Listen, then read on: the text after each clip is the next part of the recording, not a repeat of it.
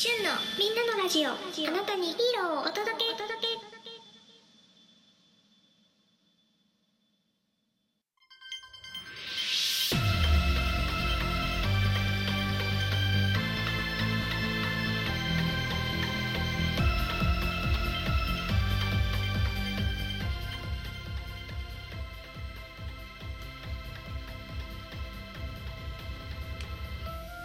みんなのラジオへようこそこの番組はあなたにヒーローを届けをキーワードに特撮やヒーローのマニアックなお話やそうじゃないお話を紹介する番組でございますメインパーソナリティはしゅんですよろしくお願いいたしますというわけでですね、あのー今回、えー、Amazon シリーズパート2でございます。はい。えー前回の放送でですね、えー仮面ライダー Amazon について触ったんですけど、あの、全然あらすじというか、えお話をね、あのできなかったので、あの、今回はちょっと Amazon のあらすじにし、えー触っていこうかなと思います。はい。まず、あのー、Amazon なんですけど、まあちょっとね、あの、前回も、これは少し話したと思うんだけど、飛行機事故でね、えーの赤ちゃんの生き残りで、アマゾンで育てられたとこなんですけど、で、まあ、ギギの腕輪、えー、ガガの腕輪っていうものがあって、で、そのギギの腕輪をですね、あの、えっ、と、埋め込まれて、まあ、改造手術されるって話なんですけど、あの、まあ、これね、あの、1話見てもらったらわかるんですけど、まあ、結構無理やりというか、あの、まあ、長老のね、馬号っていうね、まあ、古代インカ一族の、えー長老がいるんですけど、その方がですね、まあ、そのギギの腕輪をね、こう、敵が狙っていることを知って、えーその日本人に埋め込んでしまえということで、まあ、あの手術をして、えーまあ、アマゾンにですね、アマゾンライダーにですね、山本大輔って言うんですけど、山本大輔に、腕輪を、左腕ですかね、左腕に埋め込みました。で、埋め込んで、えーっと、まあ、山本大輔手術成功して目を覚めるんですけど、まあ、その時には、あの、もう、馬号がもう半分なくなっているというとこで、えー馬号の伝言としては、日本に行け、えーというところで、日本に行って、えーっと、博士に会えというところなんですけど、この暗示だけ残して、行くんですよ、本当に。あの、まあ、高坂教授っていうんですよ。高坂教授に、あい、日本に行けっていう伝言をね、あの、アマゾンライダー山本大輔に残して倒れていく。で、アマゾンは、えーとにかく日本に、とにかく東京に、とにかく高坂先生に会うためにですね、えー走り続けるんですけど、まあ、敵のね、えー欲しいものは、あの、ギギの腕輪なんですよ。で、アマゾンはなんで敵に狙われてるのか分かんないってとこで、ずっと、ギギの腕輪が欲しいってのをアマゾンは知らないままね、えー戦い続ける。これ全しかもアマゾンって変わってて、えー途中14話ぐらいからですね、敵の組織ガラッと変わるというか、えー一回組織が滅んでその下に控えてた組織が出てくるみたいな感じ、ストーリーなんですけど、えーま、とにかく素足、えーとにかく上裸というところで、かなりアクション激しいです。はい、あのー結構、命がけなんじゃないかなっていう撮影がめちゃめちゃ多い。うん。で、あとは、その、怪人十面機っていうか前半の敵なんですけど、十面機がですね、まあ、いわゆる、まあ、あのー男梅みたいな 男梅みたいな敵で、まあ、下半身が一応、まあ、改造人間らしくて。でか、えーで片方右手に、えーガガの腕をつけているというところで、まあ、ガガの腕輪とギギの腕が集まるとなんか、ま、なんかこう扉が開くみたいな魔法の扉が開くみたいな設定なんですよね。で一応その怪人十面機の、まあ、これもあのこれはインカのちょうどビゴ博士の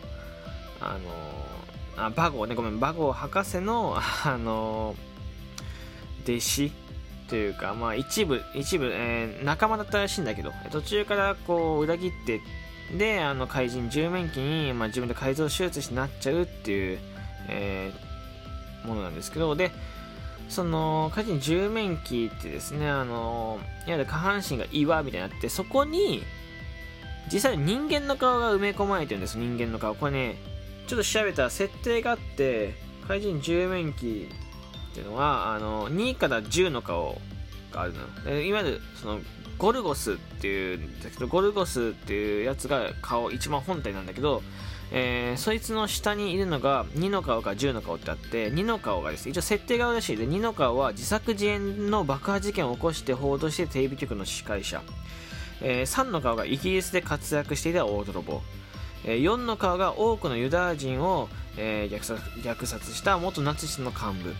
え5の顔がアメリカンマフィアのボス、えー6の顔第二次世界大戦期に暗躍してた二重スパイ。7の顔が多くの容認を手にかけた凄手の殺し屋。8の顔、えーインチキ信仰宗教ゾンビ教の牧師。ゾンビ教ね、えー9の顔人体実験を行ったマッドサイエンティスト。で10の顔死者を蘇らせてパリで連続怪奇事件を引き起こした犯人。えーというところで、まあ、一応設定があるらしいです。でなのでだからなんだろう人の顔なのかな。一応これ改造人間なんですよ。であの自分で埋め込んでるとこで、うん、下半身だけ改造人間。で一応あの十面鬼の口から出る、えー赤い血みたいなのあるんですけどそれはその血じゃなくてこう地面とかに落ちると30マスの火炎、えー、火炎液になってでかなり攻撃力あるでこのねアマゾンって最初の敵はあアマゾンの最初の敵とかはこう最終的には2話の敵とかはですね、あの戦ってアマゾンがとどめを刺さないんですよね。アマゾンがとどめを刺さなくて。えっ、とまあ、獣人吸血コウモリっていうんですけど、とどめを刺さなくてアマゾン戦って瀕死の状態をて、ね、アジトに戻ってくるんですね。そしてアジトにいる獣面鬼がですね、えー恥さらしたどど顔に泥を塗ったと言って、あの雲獣人をですね、あの倒しちゃうっていうところなんですけど、まあ、アマゾンは日本語が通じないので、まあ、いわゆるちょっとジェスチャーみたいなところとか、まあ、心とえ、まあ、顔とかそういうアイコンタクトで意思表示を取っていく仮面ライダーで戦闘シーンはやっぱりこう噛みつき引っ掛けといった本当にもう野生児あふれるもので、まあ、少し、えーグロテスクなものになってるんじゃないかなと思います。ただねえー、とストーリーがポンポンポンポン進むからめちゃめちゃ見やすいのとあとは個人的にはえー理解しやすいですね。理解し理解しやすいというかもう世界観が出来上がってるから、えー、と見やすいですね。うん。なんか一から難しい話を追うっていうよりはあなんかその理解が追いつかないままポンポンポン話が進んだってああこういう設定あこういう設定なんだはあはあはあでなんか分かりやすい。見たら思うんだけど意外と分かりやすくて面白い、えー作品になってます。ただやっぱ仮面ライダーとしては異色な感じはしますね。で僕が一番謎に思ってるのは改造手術して、まあ、ギギの腕をつけられて、えー高坂先生にあ東京に行けという暗示だけでアマゾンは戦ってるんですけど変身ベルトというのはいつ手に入れたんでしょうかってところで これ始まった瞬間にもオープニングがね始まるんだけどあの変身ベルトつけちゃってるんですよ。うん、ベルトつけてて使い方知ってるってところでどこでね学んだのかめちゃめちゃ気になってる次第でございます。はい。であとはまあそうね。うん。まあ昔の仮面ライダーにあるあるでここまで、まあ、ずっとそうなのかわかんないけどちょっと見ていくけどあの変身の声っては後取りなんですよね。で Amazon って日本語喋れないんですよ。まあ、Amazon っていう言葉も、まあ、いわゆるわかんないんですけどあの返信の時だけ Amazon って言ってめちゃめちゃわかりやすくはっき日本語言ってるってとこで。ここはマジ謎だなって思ってます。今でも。うん。まあでもいいとこなんでしょうね。これがこれが Amazon のいいとこ。うん。あとはやっぱりこうなんだろう昔の仮面ライダーほど、えーやっぱ病院の描写とか家族身内を襲ってくる描写多いのとあとアマゾンまでやっぱりしっかり設定で、まあ、孤独に戦う、えーライダーっていう説明が入ってます、はい、これも僕が最初のね、えー今僕の番組のタグ付きピン止めをしているヒーローとは何かところえー入ってもらうと分かりやすい。順番にね1、2と聞いてもらうと分かりやすいんですけど孤独に戦うヒーローみたいなとこを表してこれこもやっぱ仮面ライダーやっぱりあのーもうトカゲなんだけどね。マスクトカゲなんだけど、えー、とそういうしっかりと仮面ライダーの元ネタし、えー元ネタというか、えー基準みたいなとこは、えーしっかりと守ってて、まあ、昭和ライダーらしいというかやっぱ統一感はあるなと思っております。ただこれショッカーかどうかっていうのはまた難しいですね。ここだけやっぱちょっと異色な仮面ライダー、うん、なのかなと思ってる、うん。まあ今の子供が子供が見るとちょっと世界観怖いのかなと思う仮面ライダーでございます。はい。うん。えーなので、まあ、